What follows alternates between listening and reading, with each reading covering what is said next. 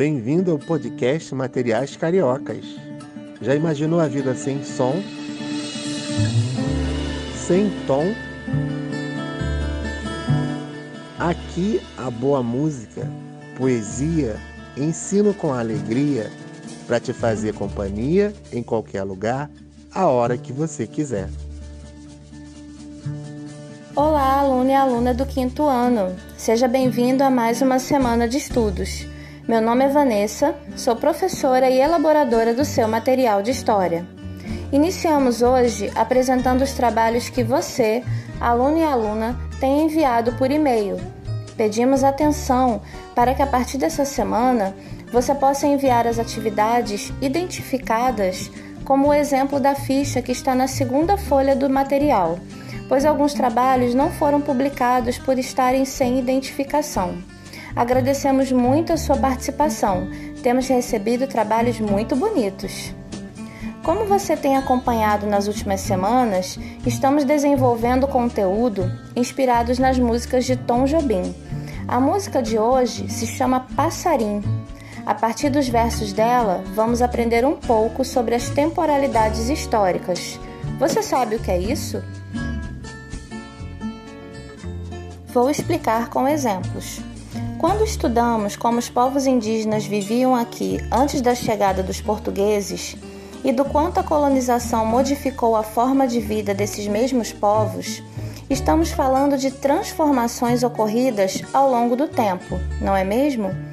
As mudanças que ocorrem em uma civilização podem demorar até séculos para se concretizarem.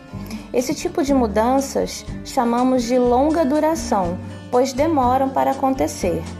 Agora, outro exemplo. Se você pegar as fotos de quando seus pais ou avós eram jovens, verá que as roupas que eles usavam e a forma como penteavam seus cabelos eram muito diferentes do que os jovens usam hoje. A moda mudou de décadas para cá. Esse tipo de mudança chamamos de média duração, pois ocorrem de tempos e tempos e marcam uma época. Atenção agora para o último exemplo. Uma notícia que sai nos jornais ou que chega até você pelas redes sociais normalmente mostra algum tipo de manchete que leva a transformações imediatas.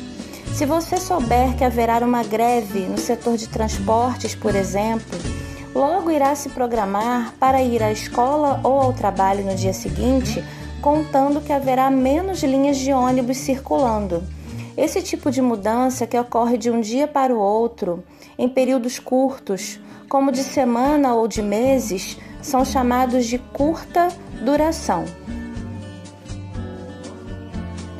Os versos da música Passarim nos inspiram a pensar na passagem do tempo. Observe: cadê o dia? Envelheceu, e a tarde caiu e o sol morreu, e de repente escureceu e a lua então brilhou, depois sumiu no breu e ficou tão frio que amanheceu. Os versos mostram como a tarde cai e um novo dia nasce, exemplificando um acontecimento de curta duração. Para saber se as transformações na história são de longa, média ou curta duração, temos também que entender que o tempo é medido, contado. Hoje em dia, é muito comum verificarmos as horas na tela do celular, bem como a data. Mas nem sempre foi assim. Ao longo da história foram utilizadas muitas maneiras de se marcar e contar as horas, muitas vezes utilizando meios da natureza. A posição do Sol e a forma como a luz incide sobre os objetos era a maneira dos povos originários marcarem a passagem do tempo diariamente. Os meses já eram contados a partir dos tempos de semear e colher os frutos da terra. Os anos passavam-se pelas estações do ano e assim por diante.